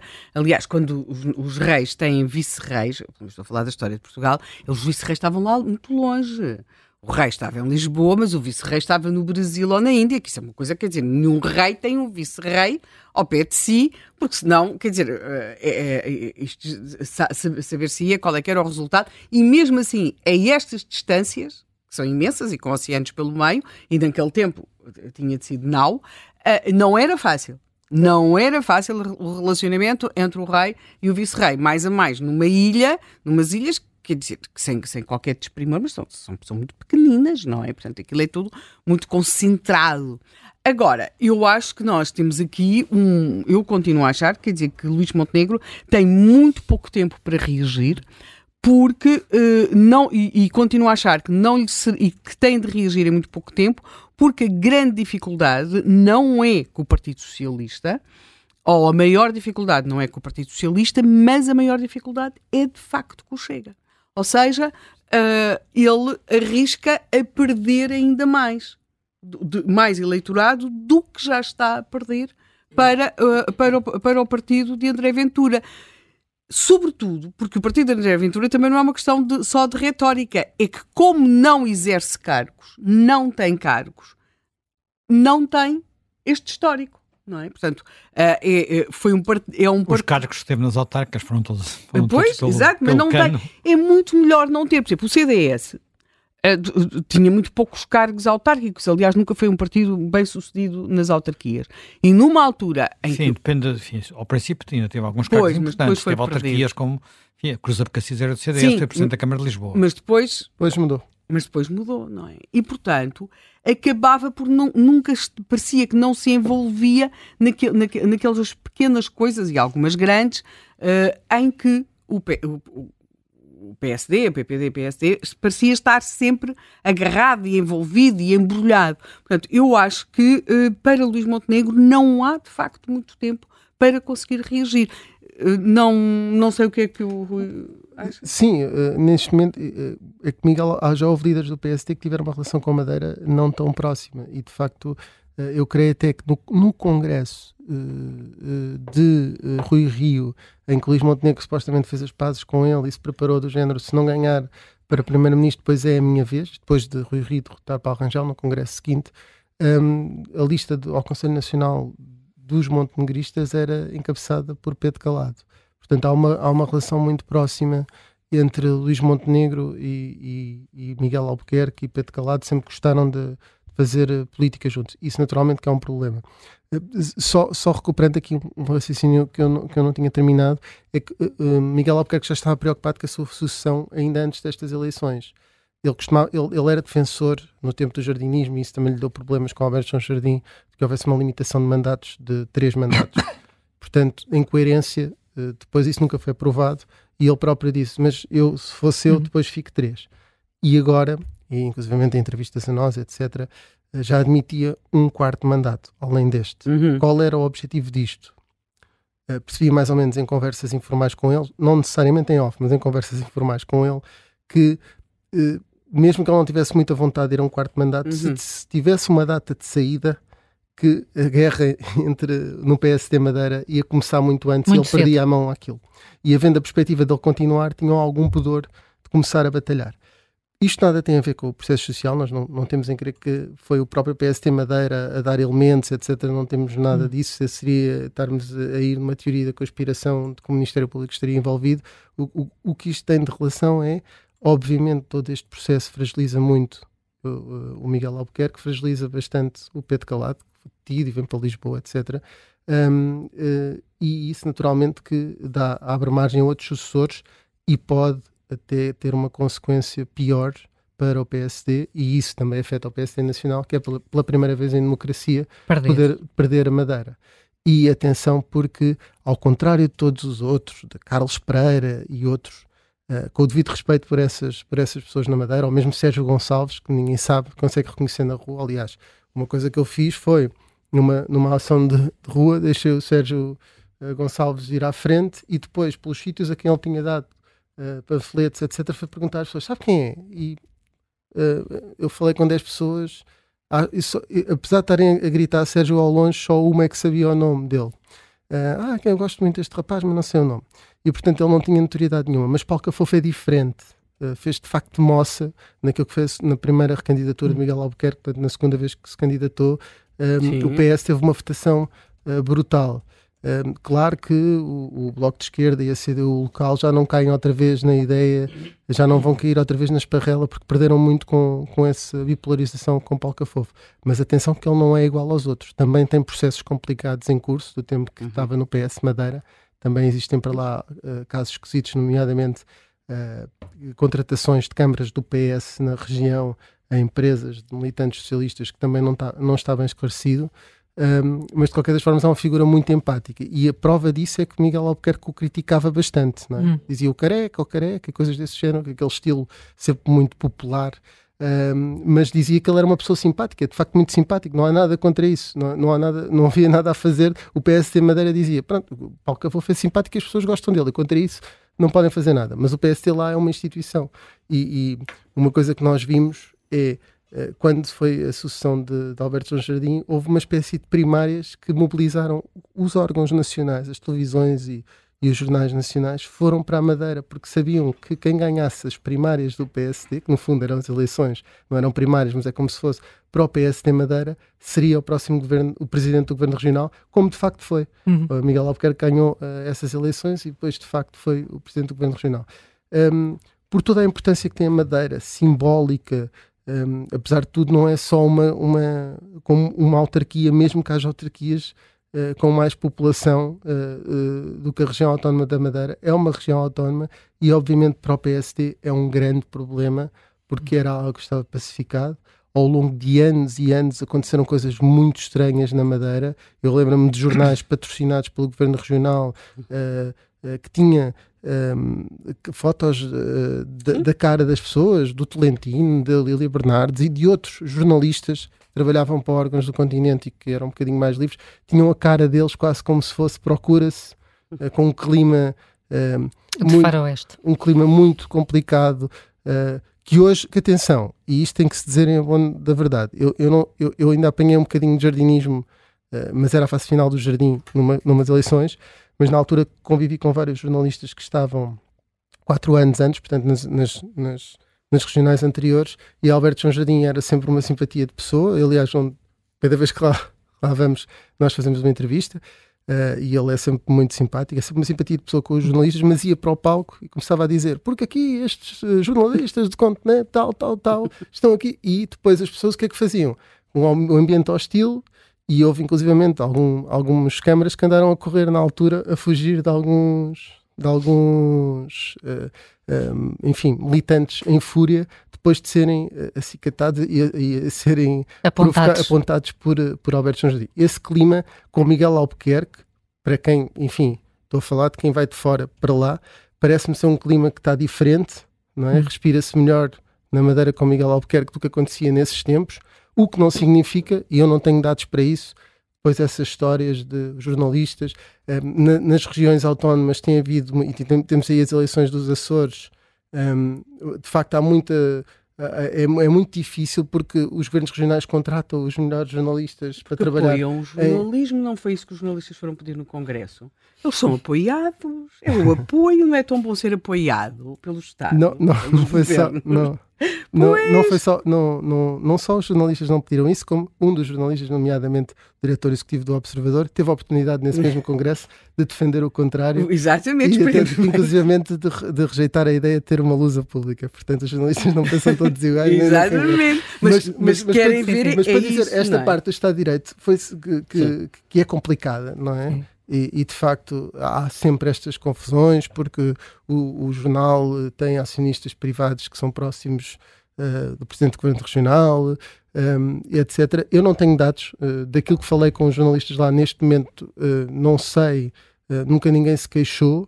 Obviamente que esse clima de numa ilha é pior, por exemplo, alguém para ser do, do Bloco de Esquerda ou do CDU em Corral das Freiras onde é tudo PSD, ou por exemplo, não é ou em Câmara de Lobos, numa zona em que é tudo PSD, não é fácil em uhum. alguns momentos, não é uhum. fácil uh, se for um funcionário do governo regional estar a criticar, como não era fácil quando era o PS nos Açores, uh, muitas uhum. vezes, tanto no, no, tempo de Carlos César como depois de Vasco Cordeiro, não era fácil, em alguns círculos mais pequenos. Isto que o Rui está a dizer, há aqui uma coisa, ou seja, nós durante anos esperámos que isto, que isto acontecesse com Alberto João. O que está a acontecer agora parecia ser muito mais provável de acontecer com Alberto uhum. João. A verdade é que uh, o que está é, é, como se estivéssemos a ver um filme, mas com o protagonista que nós não tínhamos esperado que estivesse lá, não é?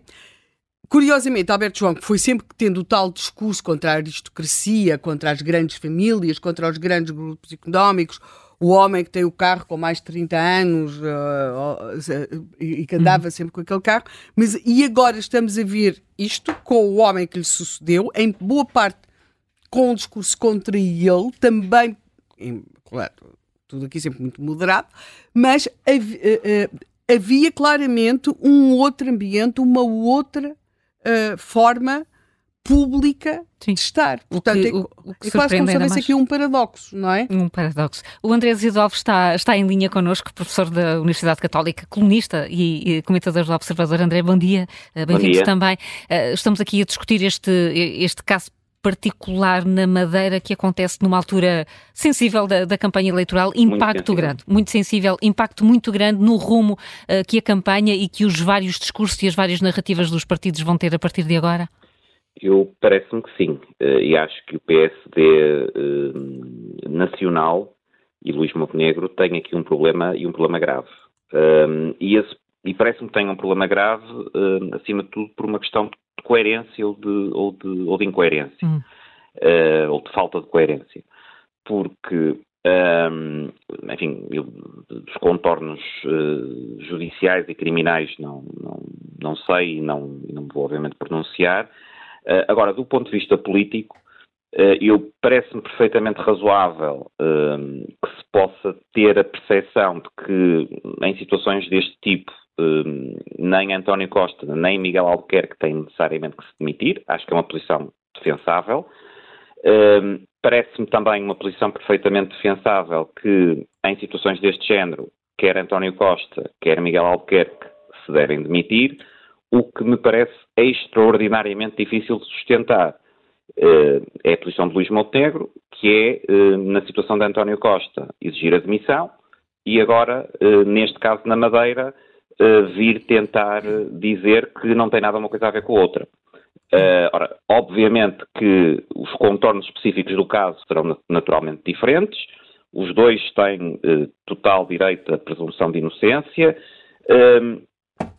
Agora, que há, do ponto de vista político, paralelos entre os dois casos, isso parece-me absolutamente óbvio que há e que deixam o PSD nacional, e em particular Luís Montenegro, agora numa situação muito difícil uh, para a campanha. E Portanto, caberá, e aqui a questão também é esta, caberá a Miguel Albuquerque aguentar a pressão, rever a posição que tem, ou Luís Montenegro pode de alguma forma influenciar a, eh, a posição do Presidente do Governo Regional da Madeira?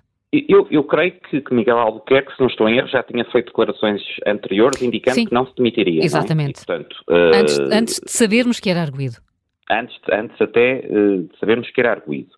Uh, Agora, parece-me que Luís Montenegro não, não poderá resolver politicamente o caso simplesmente dizendo que há muitas diferenças e não hum. tem nada a ver uma coisa com a outra, mas, mas agora não vamos falar disso e seguimos em frente.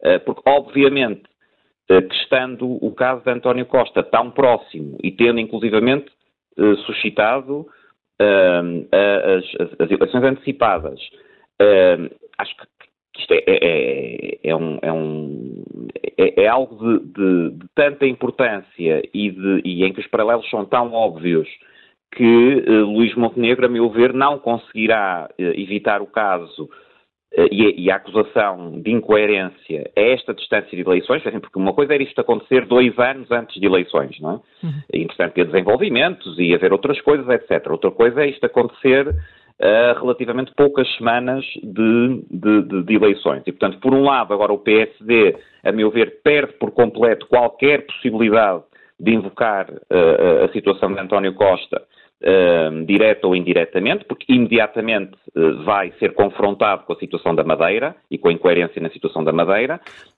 e por outro lado, isto acaba por reforçar, a meu ver, o, o, essencialmente uh, o Chega, é? que uh, reforça a, a percepção que já existe em muito eleitorado de que PS e PSD, no fundo, são iguais, que são os partidos do sistema, uh, que o PSD não constitui uma, uma alternativa, de facto, ao, ao, ao, PS, e, portanto, aqui eu acho que Luís Montenegro, se quisesse, de facto, evitar este problema, teria que fazer algo que era muito difícil, mas que teria sido a posição consistente, seria basicamente fazer o que, o que fez Rui Rocha. Uh, que é dizer, tal como exigimos a demissão de António Costa, obviamente exigimos a demissão de Miguel Albuquerque, e no caso de, de Miguel Albuquerque não se demitir, então Luís Montenegro deve retirar-lhe uh, a confiança política. Uh, André José Alves, uh, estamos a discutir este assunto agora, que são 11h30 da manhã, mas daqui por poucas horas o Tribunal da Relação de Lisboa vai dizer se o Exatamente. recurso sobre a Operação Marquês, que envolve José Sócrates, vai permitir que o ex-primeiro-ministro seja julgado pelos crimes de, de corrupção. Isto quer dizer que temos mais uma vez a justiça na campanha eleitoral e, e, e quer dizer que os temas da corrupção vão também marcar a campanha? Sem dúvida, sem dúvida. Uh, aliás, uh, vai ser mais um tema uh, na mesma linha, digamos, a trazer saliência ao, ao, tema corrupção. Uhum. para mim, aliás, isso faz com que seja francamente incompreensível a opção, enfim, por, para a infelicidade do PSD de Luís Montenegro, o tal primeiro cartaz da AD com foco no, no tema da, da, da corrupção Sim. sai no mesmo dia, não é? Quer dizer, aquele cartaz parece um cartaz do Chega. Uh, basicamente aquilo parece a AD divulgar um cartaz do Chega. Caindo em cima esta questão da Madeira, então, é, é tempestade, é, é tempestade perfeita. E obviamente que um, agora esta coincidência temporal também com o caso, com, com, com os desenvolvimentos no caso de José Sócrates, acaba por uh, reforçar ainda a saliência do tema. Uh, agora, a saliência do tema em si mesma não seria um problema tão grande se o PST não tivesse agora, e se a liderança nacional do PST não tivesse agora em mãos esta situação da Madeira. Simplificando, há telhados de vidro dos dois lados. Há telhados de vidro do, dos dois lados. Depois, é perfeitamente compreensível que Miguel Albuquerque na Madeira faça a gestão enfim, à escala da sua própria, da sua própria situação e, e da situação da Madeira, e, do, e, aí sim dos contornos concretos do caso e da avaliação que o próprio Miguel Albuquerque faz do caso. Portanto, eu, não seria necessariamente expectável que Miguel Albuquerque se fosse sacrificar uh, ao, ao, PSD Nacional, nem seria necessariamente saudável à, à lógica das, das, autonomias, etc. Agora, do ponto de vista do PSD Nacional, é que a situação, me parece, fica mesmo muito difícil e Luís Montenegro fica numa posição muito difícil de, de sustentar. André Silva Alves, muito obrigada. Um Obrigado. bom dia.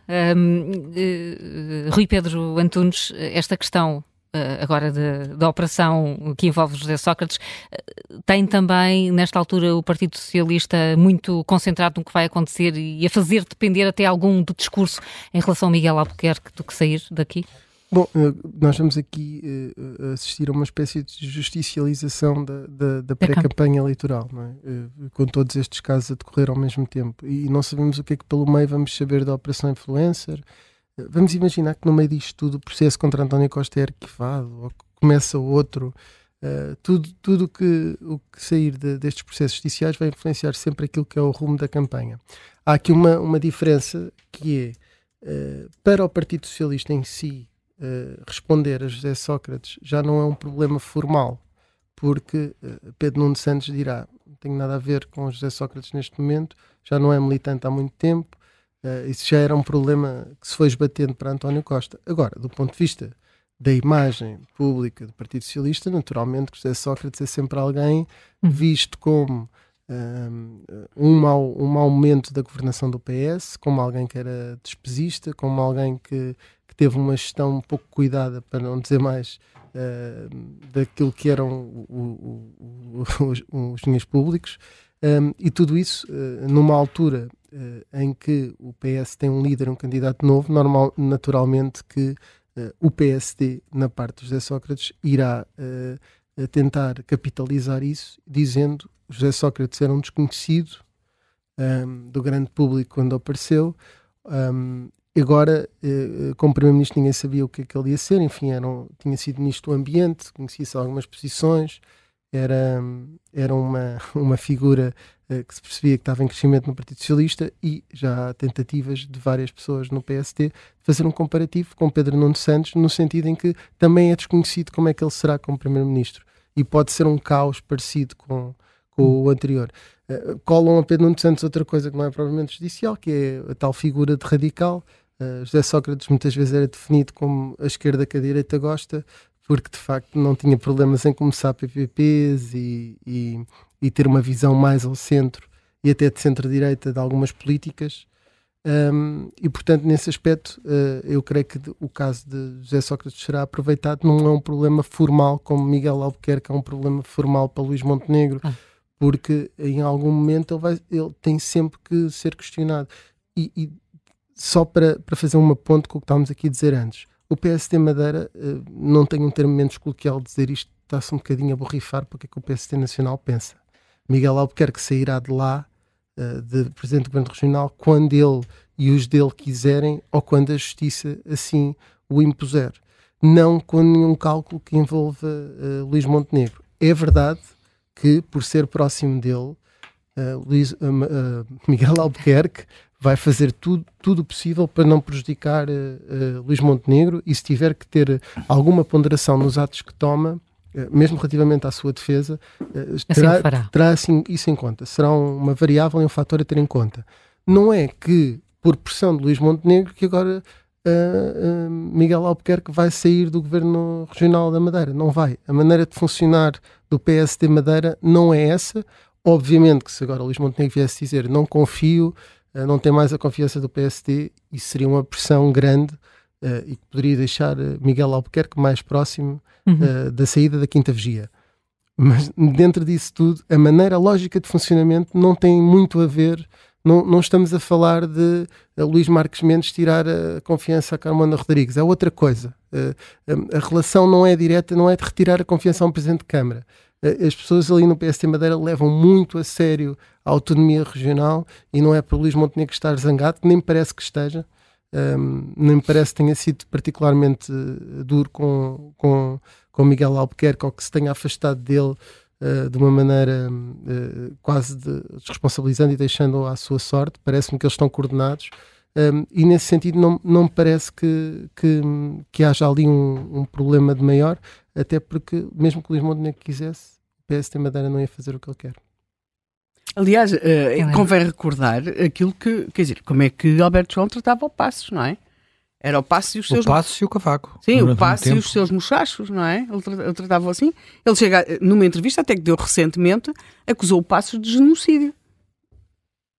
Sim, de genocídio. É de propósito? Da, da população da Madeira, com, com as medidas.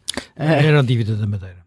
É sobre a famosa dívida, dívida da Madeira. Aliás, ele, ele produziu um livro gigante, com vários volumes, sobre essa matéria não, ele... que distribui, que oferece a todas as pessoas que o visitam. Uhum. Eu, eu, fiquei com uma cópia, tenho em casa. Há, há um problema muito grande entre Alberto João Jardim que, que se agudizou, e com Passos Coelho que se agudizou. Houve um dia que houve uma cerimónia e Pedro Passos Coelho cumprimentou toda a gente eh, e Alberto João Jardim já não era líder do governo regional um, e não o cumprimentou a ele.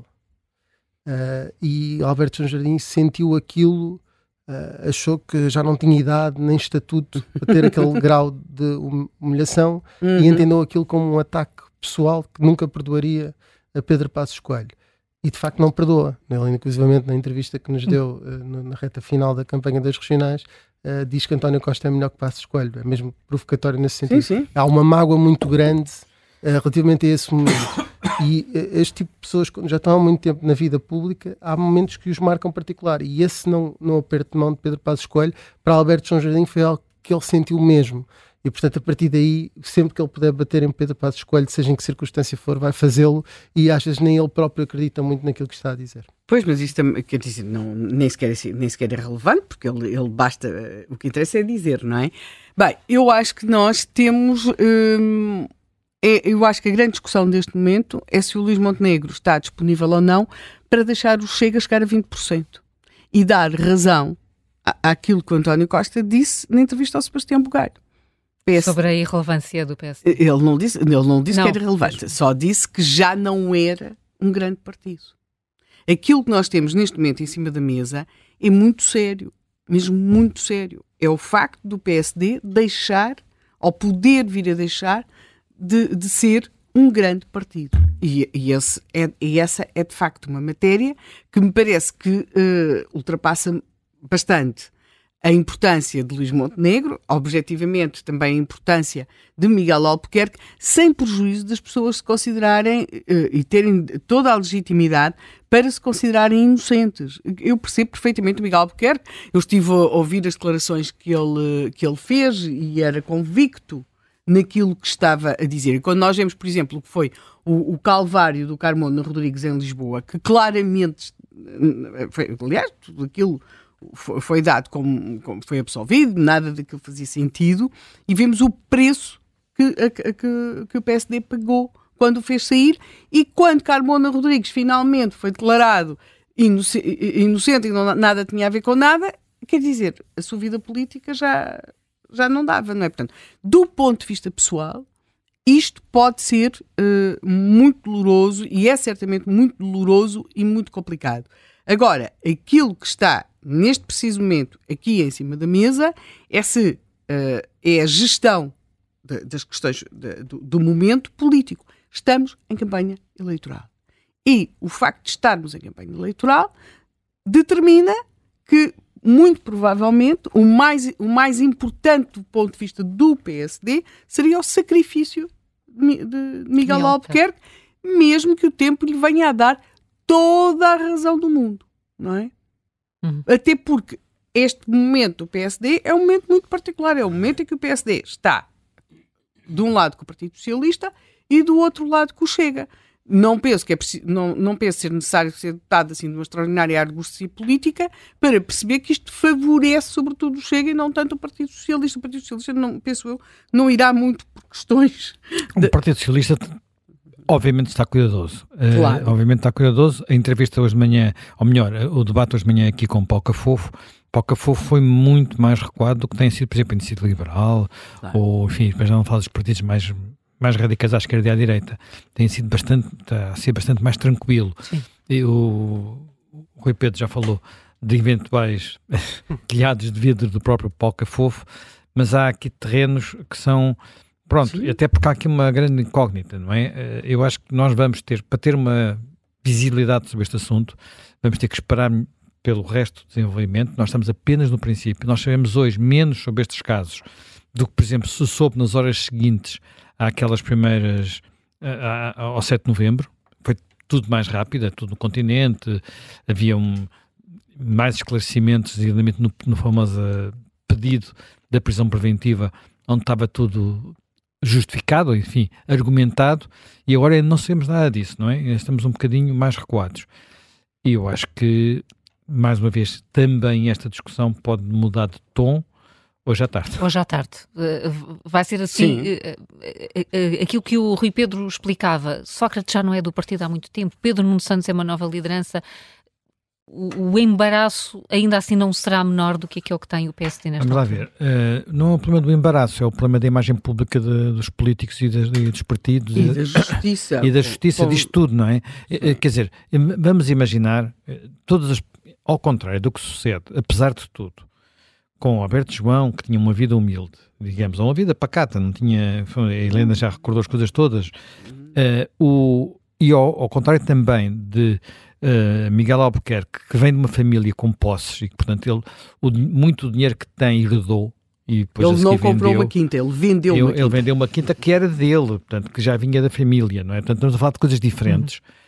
Uhum. Uh, o caso de, de Sócrates é o amigo, é o apartamento de Paris, é... O cofre da mãe. Bem, é o cofre da mãe. Quer dizer, são muitas Só coisas. Sócrates era primeiro-ministro, não era é? presidente do governo era, regional, sim, nem sim. presidente da Câmara e foi de líder, e foi menino de ouro do Partido Socialista, e foi essas coisas todas. Portanto, uh, e essa memória as pessoas têm, quer dizer, se uma pessoa que tinha, que, de quem nós vemos aquilo tudo, se escapa, e que chegou ao nível a que chegou na hierarquia do na, Estado. Estado. Se ele se escapa, a, a, a, o discurso que vai existir publicamente e aquele que é menos público, é o das redes sociais, uh, não tem fim, não é? Portanto, agora, se a decisão for outra hoje à tarde, uh, vai-se voltar a falar do assunto. Eu creio que a decisão mais complicada hoje é eventualmente ele sair. sair confirmar Porque, a decisão assim, do, do juiz Ivo Rosa. Com já, o, o Miguel Albuquerque é um problema, sobretudo do PSD não é? É um problema político. Também, claro que também é um problema de como é que se vive, como é que existe a economia, a vida social uh, uh, nas regiões autónomas. Mas, e de, do peso excessivo dos governos regionais em tudo o que é atividade económica, cultural, social, uh, na, na, naquel, naqueles territórios. Mas é sobretudo um problema, é um problema do PSD. É um problema que o PSD pode de alguma que, que, não pode resolver, mas pode enquadrar. E é basicamente isso. O problema de José Sócrates é um problema de regime. Nós estamos a 50 anos do 25 de Abril.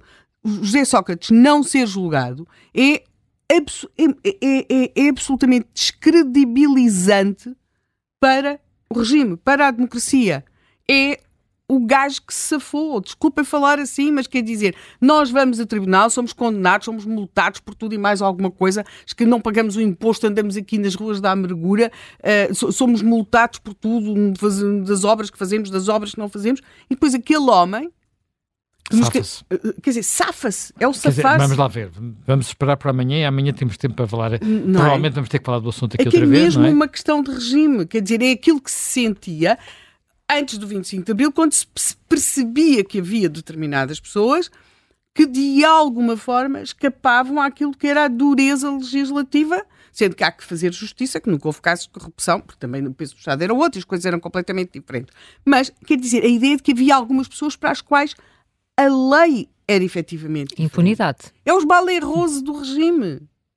Se, se José Sócrates não for a julgamento, acho que é mau para Pedro Nuno Santos em primeira instância e é bom uh, para um partido como o Chega, que tem o José Sócrates no, como um dos argumentos de, daquilo que é a falta de, de se quisermos, de, de cuidado na, na, gestão pública. Mas o problema não é. Mas se for a julgamento, atenção, há sempre uma coisa é que é assim.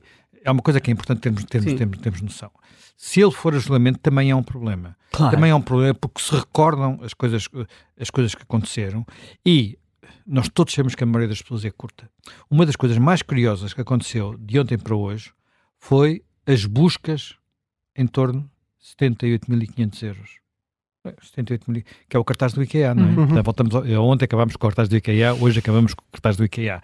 Mas uh, houve muita gente que foi fazer buscas, uh, à memória? À memória, para saber cartaz do IKEA, livros, o que é que, o porque é que aquilo tem uhum. 78.500 euros, o que é que aqui há de, de especial. Uh, e, portanto, cada vez que isto vem ao de cima, uh, recorda, porque uh, nos últimos tempos, quando se falava do caso influencer, falava-se sempre dos erros do Ministério Público.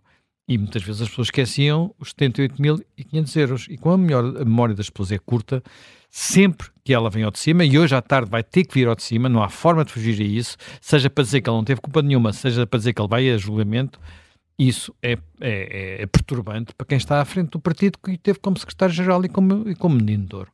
Uhum. Já percebemos qual vai ser quase de certeza o tema da manhã na Contracorrente. Hoje pois, chega ao fim. Rui Pedro Antunes, se calhar amanhã também nos encontramos, não sei.